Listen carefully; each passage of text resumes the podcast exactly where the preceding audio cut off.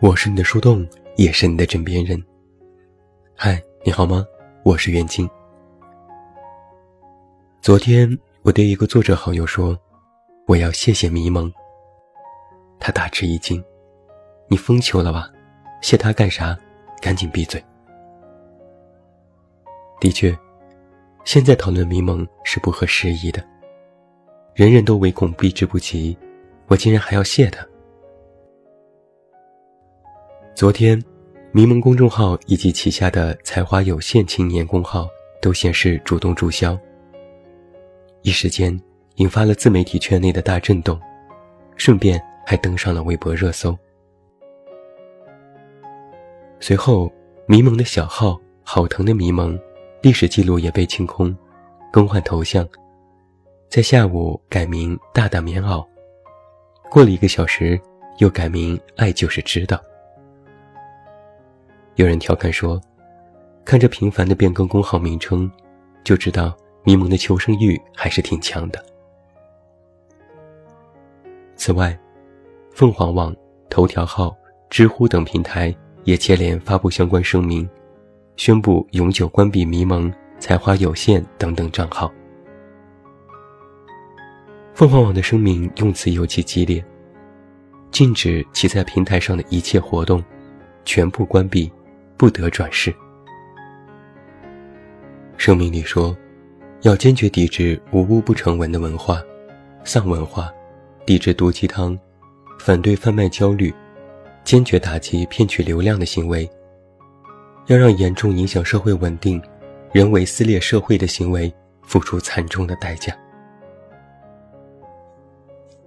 在我的印象里，上一次这样全面封杀的账号是阿哇哇。但是官方这般言辞激烈的声讨还是第一次。早在2017年，民盟公号就因为一篇文章嫖妓简史被禁言一个月。这一次，坊间普遍认为，迷蒙的这次全面被封杀，与春节前旗下才华有限青年公号的一篇文章《一个出身寒门的状元之死》有关。那篇文章一经发布，就在社交媒体上刷屏，但由于文章中大量细节被质疑造假，才华有限青年被禁言六十天。之后，迷蒙团队公开道歉，表示迷蒙公号停更两个月，微博永久关闭，团队要进行全面的反省和调整。直到昨天，完全没有征兆的。迷蒙主动注销的账号，又遭遇全网封杀。这个操作，一时间让所有人都意想不到。对此，许多人的评价是：这一次，迷蒙真的是凉了。迷蒙其人，其文字，争议一直大量存在。喜欢他的人把他视为灵魂导师，是宇宙第一网红。不喜欢他的人视他为毒瘤，是社会的蛀虫，必要杀之而后快。昨日迷蒙离场，我就看到了一片叫好声。网友的评价都是：天天给年轻人灌鸡汤，死八婆。这和卖保健品一样，他应该坐牢。赚了黑心钱，现在就是清算的时候。就连人民日报下相关内容的推送，精选的几条留言，都是“早该疯了，天天毒害人，活该，大快人心，喜闻乐见。”不知道的，还以为迷蒙犯了多大的罪，是杀了人还是放了火？可能对于讨厌迷蒙的人来说，这真的是一个值得庆祝的时候，拍手称快。就连在自媒体的作者圈子里，都是高呼“老天有眼”。多家公号痛批迷蒙之罪，好像他就是文字狱的始作俑者，是社会不正之风的源头。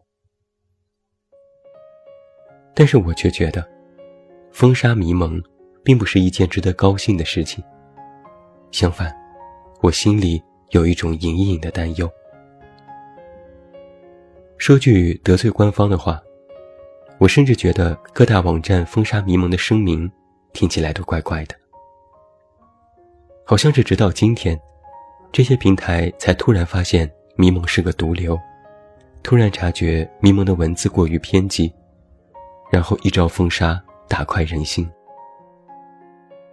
这些声明，颇有一种我今天才看清你的真面目的感觉，满满的痛心疾首。但是细想一下，迷蒙积极团队这么大的流量，无论在哪个平台。都会带来大量的关注。他平时写了什么，做了什么，平台真的不知道吗？依我看，应该不仅是知道，而且曾经还明里暗里的给予过不少的支持。你可能还记得去年前年，头条和知乎抢作者，动辄上百万的转会费，十分的疯狂，被平台所用。最终被平台所弃，不得不说，这还真是树倒猢狲散。昨天晚上我在读者群里和大家聊天，也说到了这件事情。我说，读者和网友再怎么讨厌他、辱骂他，我都可以理解。但是同行对这种封杀行为一味的叫好，就让我觉得不太舒服。有读者问。这是不是就是文人相亲？我说可能是吧，不过各行各业好像也都是这样。某些拍手叫好的作者们，眼看迷蒙离场，都纷纷跳出来痛诉迷蒙的罪状。但是看看他们发过的文字，哪一个不是同类型的？哪一个没有模仿过他的文风，甚至更加的低俗和偏激？只是因为没有迷蒙那么大的流量，逃过一难，就觉得自己处于太平盛世了吗？还有的人会有这样的思维，好像是封杀了迷蒙，他那一千多万的粉丝就会关注自己一样。这就很像是有些人偏激的仇富心理，好像是一个富人倒下了，那些财富就会落到自己身上一样。但实际上，这两者一点关系都没有。昨天有读者问我：“你觉得封杀迷蒙这件事对不对？”我诚实的回答：“不对，但也不亏。”我从不建议封杀谁，但迷蒙离场其实并没有理亏，因为他的文字，说句实话，很自媒体。很能够引起流量，但正如网友所言，是毒鸡汤。网友曾经给迷蒙的文字总结出了几条罪状：毒鸡汤，价值观严重偏离，三观不正，许多文字无下限，煽动情绪，激发负能量，偏激而无用。现在的读者都太聪明了，他们看了太多。所以，对于文字的好坏，一眼就能够看明白。哪怕是同一个作者，你今天写的好与不好，他们都能够分清。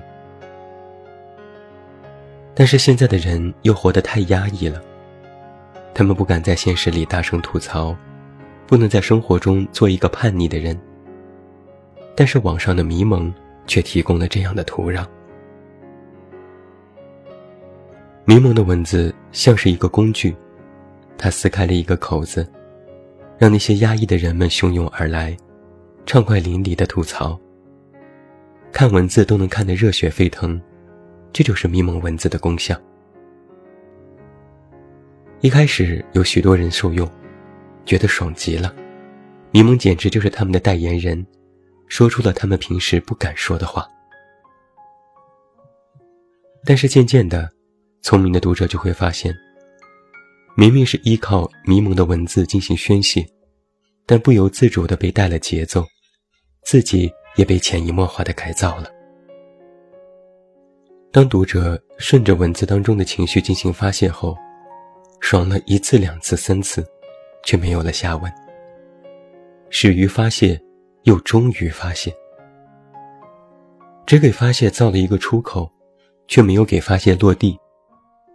于是，许多人开始意识到，发泄并不是自己的目的，而应该是自己的一种途径。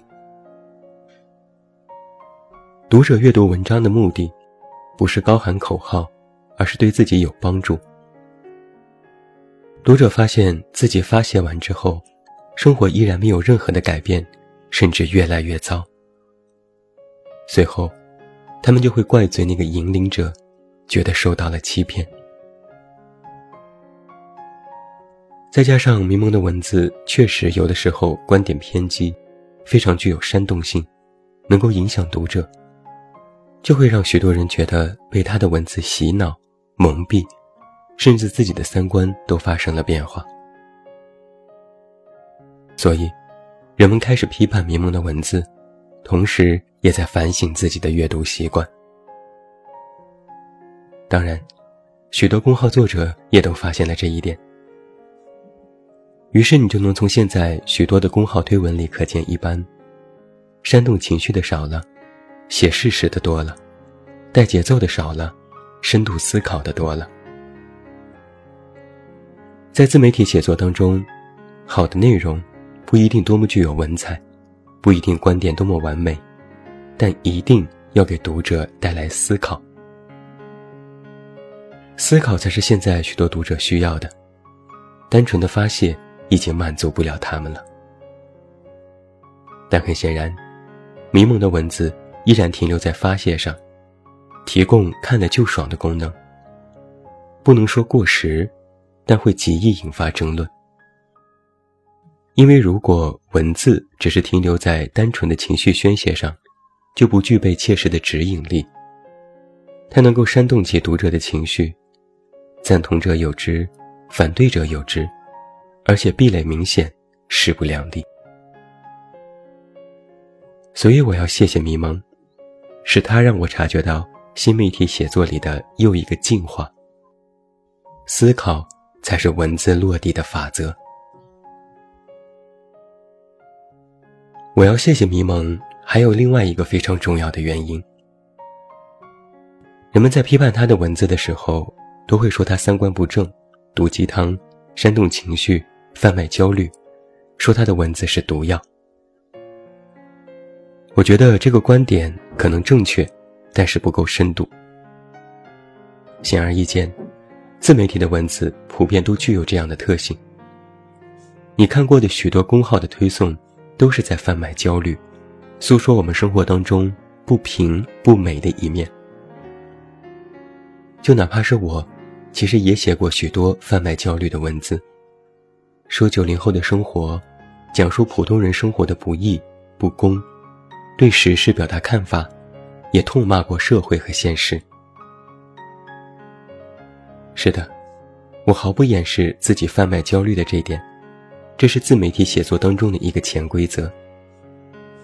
因为整天写天下太平，人人安居乐业，在自媒体行业是没有办法生存的。只有直击痛点，才能够引发共情。那既然各大公号都有贩卖焦虑的事实，为什么只有迷蒙会引发这样强烈的争议呢？我认为，是迷蒙只贩卖了焦虑，只煽动了情绪，只具备了煽风点火的功能。大家批判了很多迷蒙文字当中的罪状，但我认为，他文字里最大的原罪或者是问题，是没有释放出善意。煽动情绪也好，贩卖文字也好，这些都只是写作的手法，是途径。最后的落脚点，应该是释放善意的，是要给予读者美好和积极力量的。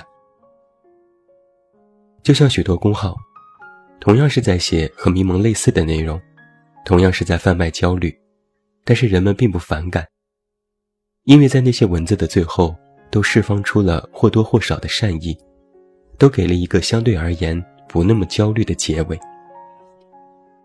但是迷蒙的文字，我很少能够在其中看到善意，也可以说是积极的一面。在他的文字当中，只会告诉你社会多么多么不好，人心多么多么黑暗，男人多么多么坏。总之就是单纯挑拨了你的情绪。虽然这可能是一定的事实，但却没有更深的进入探讨，没有发掘出它背后的原因、过程，也没有提供解决它的办法。只是单纯的将一堆负能量结合在一起，然后用短平快和格外口语化的吐槽写作方式，一股脑的堆到你的面前。读者是看得很爽，但是爽完之后就是身心疲倦，看多了就会觉得有点累，甚至是反感。就像是你憋屈了好久，后来痛哭了一场发泄，发泄完就会觉得身心俱疲。但那些糟心的事却依然都没有得到解决，甚至你连一句安慰的话都没有得到，这就会渐渐的引发不满。所以我说，贩卖焦虑，最终是要释放善意。文字有了善意，再微茫都可以夹缝生存。无论你是多么微小的个体，无论你的公号有多少关注者。只要文字有了善意，都可以有一群同样渴望善意的人一直关注着你。所以，我要谢谢迷蒙，是他让我最终明白了这一点。他让我知道，贩卖焦虑、挑拨情绪，不是文字的目的和终点。文字的终点，始终必须是要引领读者前往更好的地方。如今迷蒙离场，人们觉得这是一件好事。但实际上，一个迷蒙倒下去，还有千千万万个迷蒙存在，还有更多抖机灵的文字供人阅读，甚至是膜拜。人们在探索真理的路上永远不会停止，在渴望得到认同、理解、包容、渴望发泄的心里也永远没有尽头。但是通过这件事，由己及人，由点及面，由文字见生活，由生活见人生。我觉得，迷蒙的事情值得每一个普通的你我进行思考。不仅是阅读方式的思考，还有你平日生活的思考。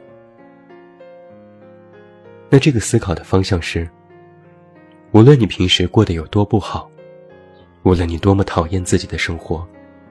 无论你多么反感这个社会的运行规则，但是在你的心里，都应该是存着一丝善意的。如果你把自己活成了如迷蒙一般的文字，光是一堆负能量堆积，丝毫没有积极正面的途径去解决或者排遣，那么，对于你的人生就是一件非常危险的事情。昨天就有人评价了。迷蒙被自己贩卖的焦虑反噬了，我却说，如果你的人生也是一条黑暗的道路，那么，你也最终会被自我的焦虑反噬。而善意，它不是万能的解药，但它应该是希望。你哪怕平时再焦虑、再慌张、再过得不如意，只要你有这点善意存在。就可以引领自己前往更好的地方。你会因为善意，去寻找和你一样的人，阅读更适合你的文字，选择更适合你的生活。同样，你的善意也会引领别人，你们会聚拢在一起，会共同在眼前的黑暗里摸索前行。你的心里会有对希望的执着，你的脚下。就不再是一片沼泽。如果用一个比喻，善意不是光，它不发亮，但它应该是蓄电池，或者是你的备用电池，在你疲倦的时候，在你困顿的时候，在你无措的时候，给予你力量。善意会让你不那么孤独。不会觉得自己孤立无援。当你觉得一无所有的时候，心中的善意就是你的救命稻草。所以我说，寻找生命中那些美好的时刻吧，记下那些善意的瞬间吧。而这，就是我要谢谢迷茫的地方。是他让我明白，怀有善意，才是文字的力量，也是我们每个人都必须拥有的积极正面的品质。就算你的底色悲凉，但你要善良。因为善良，你总会怀着一丝对这世间的悲悯和原谅。最后，祝你晚安，有一个好梦。不要忘记来到微信公号“这么远那么近”进行关注，每天晚上陪你入睡，等你到来。